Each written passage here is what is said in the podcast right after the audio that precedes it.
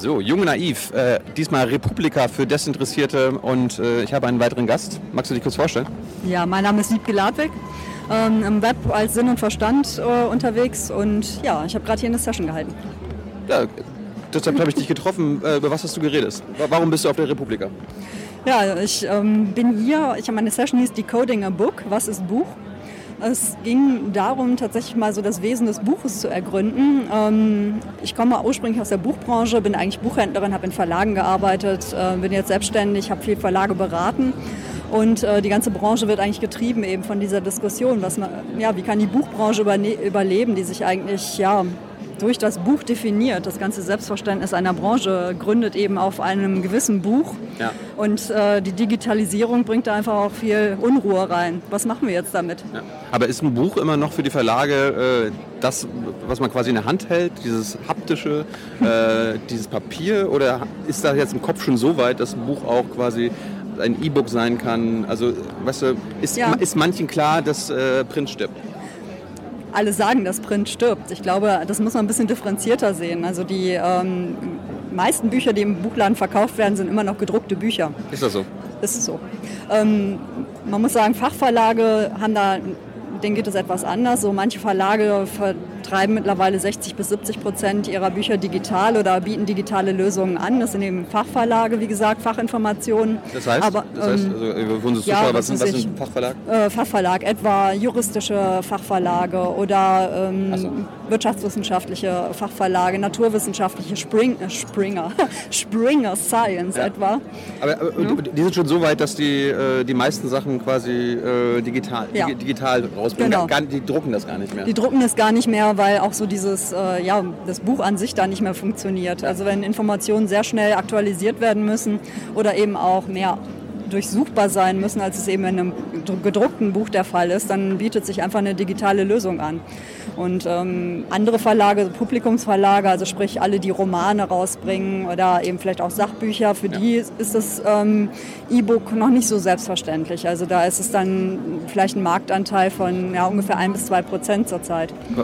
Warum ist das so? Ich meine, äh, du sagst ja quasi gerade immer noch die großen Verlage, die Romane und äh, die Belletristik und so weiter rausbringen, die, die klammern sich immer noch an, an dem oder, oder klammern sich die Leser an dieses Buch. Ja. Also, wie, wie, wie, ist das? Ich glaube, beide klammern. Klammern? beide klammern. Ähm, was heißt klammern? Warum? Warum ja, es, es, hat auch etwas mit, ähm, mit Gewohnheit zu tun, mit Lesegewohnheit. Ähm, etwas wird es gerade aufgebrochen. Gerade ältere Leute greifen ganz gerne zum E-Reader, weil sie da ähm, die Schrift größer skalieren können. Früher gab es ja immer noch Großdruckbücher, das Taschenbücher. Das macht meine Oma jetzt. Ja. Oma, Oma hat zu Weihnachten so einen E-Reader bekommen und ich dachte, sie fasst das nie an, aber genau aus dem Grund. Ja, ja. genau. Also auch wenn man mal in, in der Bahn guckt oder so, es sind viele ältere Menschen, die so einen E-Reader äh, davor haben vor der Nase haben Aber und es lesen. Gibt, es gibt ja. immer noch mehr Menschen, die mit einem Buch da sind, ja, also mit, genau. mit einem Papierbuch. Mhm. Ja, es hat, wie gesagt, etwas mit Gewohnheit zu tun. Ja. Ich denke, wir dürfen nicht vergessen, wir sind hier auf der Republika, wir sind hier ja schon auch irgendwie ein Nischenbetrieb. Ähm, Findest du? Ja, wir sind zwar vielleicht jetzt hier 5000 Leute, aber ähm, ich habe ja viel mit ähm, Menschen zu tun, bei denen die Digitalisierung noch nicht so angekommen ist und das ist in der Buchbranche, sind es einfach viele, für die das Internet immer noch ein wenig befremdlich ist. Ist das so? Ja. Äh, erzähl mir mal, wie, wie, wie sind die Menschen da, die führenden Menschen in der Buchindustrie drauf? Was, was halten die von, von Internet? Oder ist das alles für sie ein, ein Mischmasch und alles doof? Ja, es ist ja immer schwierig. Gefahr für, die, für, das Geschäftsmodell? Wie, ja, wie wird das, damit, wie, das Abendland geht unter, das ist klar. Ne? Nein. Für die Verlagsmanager? Nein, also ich denke, man darf es Pauschal, Pauschalisierungen sind immer schwierig. Es gibt eben welche, die sind ja schon sehr weit, aber es gibt tatsächlich auch ähm, Verlagsmenschen oder eben auch Buchhändler, ähm, aber auch Leser, die mit dem E-Book oder überhaupt mit Digitalisierung wenig anfangen können. Das ist vielleicht etwas Bedrohliches, aber ich meine, das haben wir ja in anderen Bereichen äh, des Lebens auch so. Ja, das ist schon etwas. Warum haben die Angst? Das ist genau so das Thema ja. für dieses Format. Warum, wie kann man dafür Angst haben? Naja, ich meine, guck dir die Berichterstattung in den klassischen Medien an und dann ist das nicht mehr so verwunderlich, oder? Also ähm, die Facebook-Falle oder Todesfalle Facebook, ja Sexfalle Facebook. Ich lese, ja keine, also ich lese ja keine Zeitung. Ach ja, stimmt. Du bist ja der, der keine Zeitung liest. Ja. Ja, guck mal, deswegen hast du auch keine Angst. Ja. ja. Aber, ähm, das heißt, die klassischen Medien machen Angst vor dem Internet und die Verlagshäuser und die Verlagsmenschen glauben das? vielleicht haben die auch selber ein bisschen Angst vor dem Internet. Und, äh, Weil einfach auch Geschäftsmodelle schwieriger werden. Ich meine, du musst mal überlegen, ähm, was wird über Bücher vermittelt? Das Wissen, Information, Geschichten. Was ist, wenn man, ähm, wenn, wenn das Material, also wenn es dematerialisiert wird? Wenn, wenn es nichts mehr zum Verkaufen gibt, wenn es kein Produkt mehr gibt, was man kauft. Das ist schwierig, damit Geld zu machen, weil es dann plötzlich da ist Ja. und es ist so körperlos und ähm, Das ist, ja- ist ja bei den Zeitungen nicht anders, nur das Ja. ist halt äh, Artikel, sondern keine Bücher. Ja, und ich meine, auch die Zeitungen haben ja das Problem, irgendwie Geschäftsmodelle zu finden für etwas, was sie irgendwie dann ins Internet stellen und die Menschen haben einfach äh, keine Lust, da groß für bezahlen, zu bezahlen. Habe ich auch nicht. Also, wenn was frei verfügbar ist, dann möchte ich da nicht ähm, für bezahlen. Es sei denn, es ist mir eben etwas wert und das ist das Interessante. Das Also, weißt du, wenn das weißt du erst im Nachhinein. Naja, ich finde es ganz gut, wie die Taz das etwa macht, Ja. ne? dass ich eben auch sagen kann, okay, der Artikel hat mir etwas bedeutet, ich bezahle also etwas oder sowas wie Flatter oder so, dass man eben auch ähm, Informationen, die frei zugänglich sind, bezahlen kann. So funktionieren aber Verlage nicht, denn ich meine, wenn man was druckt oder was herstellt, der Autor möchte ja schließlich auch von was leben. Also der kann Ja. dann nicht sagen, so lieber... Ähm, Lieber Bäcker, ich weiß, vielleicht irgendwann bezahlt jemand mein Brötchen oder gib mir das schon mal. Wenn es mir geschmeckt hat, dann bezahle ich das. So funktioniert es halt Auf nicht. der anderen Seite, wozu braucht es überhaupt noch Verlage? Ich meine, äh, die Hm. sind ja sp- früher dazu da gewesen, das quasi äh, zu redigieren und äh, das zu drucken und zu vertreiben. Der, Hm. Ver der Vertrieb hat sich verselbstständigt, die, der Druck ist unnötig. Warum, warum gibt es die noch? Ja, der Druck ist ja eben nicht unnötig. Also wie gesagt, nach wie vor gibt es eben auch, ein, ist der Großteil der Bücher, die verkauft werden, immer noch gedruckt. Noch, aber das ist das Ding, noch. Also, Mhm. Ja, vielleicht bleibt es ja auch so. Wer weiß, das Wer sind ja weiß. momentan alles Vermutungen, die wir so anstellen. Ähm, aber der Verla Verlage leisten ja in der Tat auch etwas mehr. Also wenn man im Verlag im Lektorat war und sieht, was da an unverlackten Mas- Manuskripten reinkommt, oder wenn man auch mal bei Amazon auf dem Kindle sich so ein paar E-Books äh, drauflädt, die nicht Korrektur gelesen oder nicht lektoriert sind, dann weiß man vielleicht, dass Verlage doch etwas mehr tun, als nur das Manuskript eines Autors entgegenzunehmen und irgendwann kommt da so ein Buch raus. Es wird schon etwas gemacht. Man darf ja auch nicht vergessen, dass ein Buch auch gestaltet wird. So, es gibt sehr gute ähm, Self-Publishing E-Books, das möchte ich damit nicht sagen. Es gibt Menschen, die können das oder die suchen sich Hilfe oder suchen sich auch Dienstleister.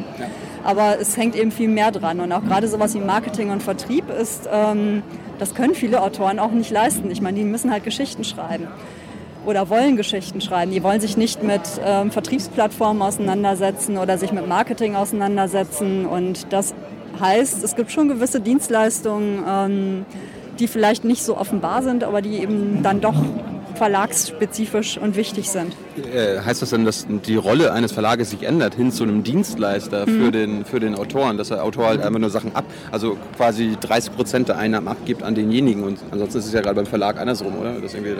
Ja, den Eindruck habe ich auch. Also ich meine, das nagt natürlich am Selbstverständnis der Verlage. Ne? Ja. Bis jetzt war es so, dass die Autoren mehr so Dienstleister waren, die dann die Texte geliefert haben und die Verlage waren eben ne, die Gatekeeper, die wichtig waren. Ja. Und ähm, inzwischen ist es dann so, doch so, dass sich auch durch das äh, Web die Autoren zusammenrotten und sich austauschen ähm, und auch merken, dass sie auch eine gewisse Macht haben und sich über Verlage austauschen und dass eigentlich dann der Verlag möglicherweise eher zum Dienstleister wird. Also es ist so ein Rollentausch. Das macht alle so ein bisschen kirre. Weil, Und spannend. Ne? ja, es ist total spannend. Also ich finde es total irre spannend. Ähm, das Problem ist, dass man ja immer noch irgendwie Geld verdienen muss. Das ist das Blöde daran, weil sonst würde es total viel Spaß machen, alles Mögliche auszuprobieren. So wie mir. Also ich, Ja, ja, ich, genau. ich verdiene auch noch kein Geld damit. ja, solltest Aus, außer das Crowdsourcing. Ja, genau. Also spendet dem Mann was. Später wieder. Ähm, kannst du noch kurz erklären, äh, was du jetzt in deinem einstündigen Vortrag ähm, gesagt hast? Hast du Mhm. irgendwas gefordert? Oder worüber hast du geredet? Ja, also ich wollte auch ein bisschen provozieren und es ging, gab hinterher auch eine wirklich schöne Diskussion. Man hat wirklich gemerkt, die Menschen lieben Bücher und setzen sich für die Bücher ein. Die einen mögen mehr die E-Books, die anderen wollen aber, dass das gedruckte Buch bleibt und für beides gibt es eigentlich Argumente. Aber womit hast du provoziert? Ähm, ich habe das Buch auf die Couch gelegt quasi. Ne? Ihm geht es ja gerade nicht so gut, es weiß nicht mehr wirklich, wer es ist. Ja. Und ähm, ich wollte mal so diese Trennung zwischen Inhalt und eben Trägermedium ähm, auch klar machen. Wir sprechen, ähm, wir differenzieren da zu wenig. Diese ganze Diskussion, die wir haben, die dreht sich immer so eigentlich ums gute Buch. Man hat immer so dieses gute Buch vor Augen. Ähm, aber Die das. Buch, Das beste Buch. ich dachte jetzt mehr an Goethe oder weiß der Himmel was.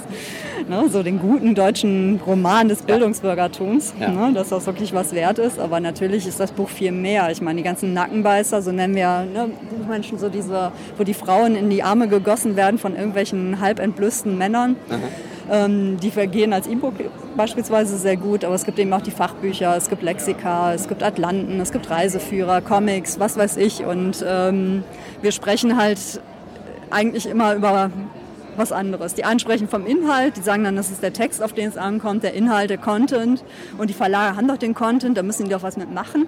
Äh, und die anderen sagen, ja, aber meine Güte, dieses Verlage haben gedruckte doch die- Buch, Verlage ist haben doch total überflüssig. sagst du. Ja, so. ja, aber die anderen sagen, hey, meine Güte, dieses gedruckte Buch ist doch total Banane, wir wollen digitale Produkte, ich möchte doch nicht mehr irgendwie mit tausend Bücherkisten umziehen. Genau. Und merken aber nicht, dass sie eigentlich über was völlig Unterschiedliches Reden sprechen. aneinander vorbei. Ja. Und ähm, das war eigentlich so meine Frage. Ich habe kein großes Ergebnis präsentiert, sondern ich wollte eben diese Diskussion eröffnen, darum mal darüber nachzudenken, wenn wir über das Buch sprechen, ist das Buch überhaupt tatsächlich eben noch so der, ja, der, der gültige Begriff, den wir dafür haben? Oder müssen wir vielleicht nach einem neuen suchen? Entstehen vielleicht auch eben neue Erzählformate oder genau wie Medienformate? Ähm, ja, und einfach genauer hinzugucken, worüber sprechen wir tatsächlich, damit wir eben nicht so aneinander vorbeireden. Und auch zu zeigen, hier, da ist die Buchbranche, redet über uns, Ja. äh, redet nicht über uns, sondern redet mit uns. Ne? Und ich bin ja so ein bisschen so die Schnittstelle dazwischen. Ich bin ja nicht mehr direkt in der Buchbranche, aber ich finde es einfach ganz gut, die Leute zusammenzubringen. Und die Leser werden in der Tat viel zu häufig vergessen. Dankeschön. Bitte sehr.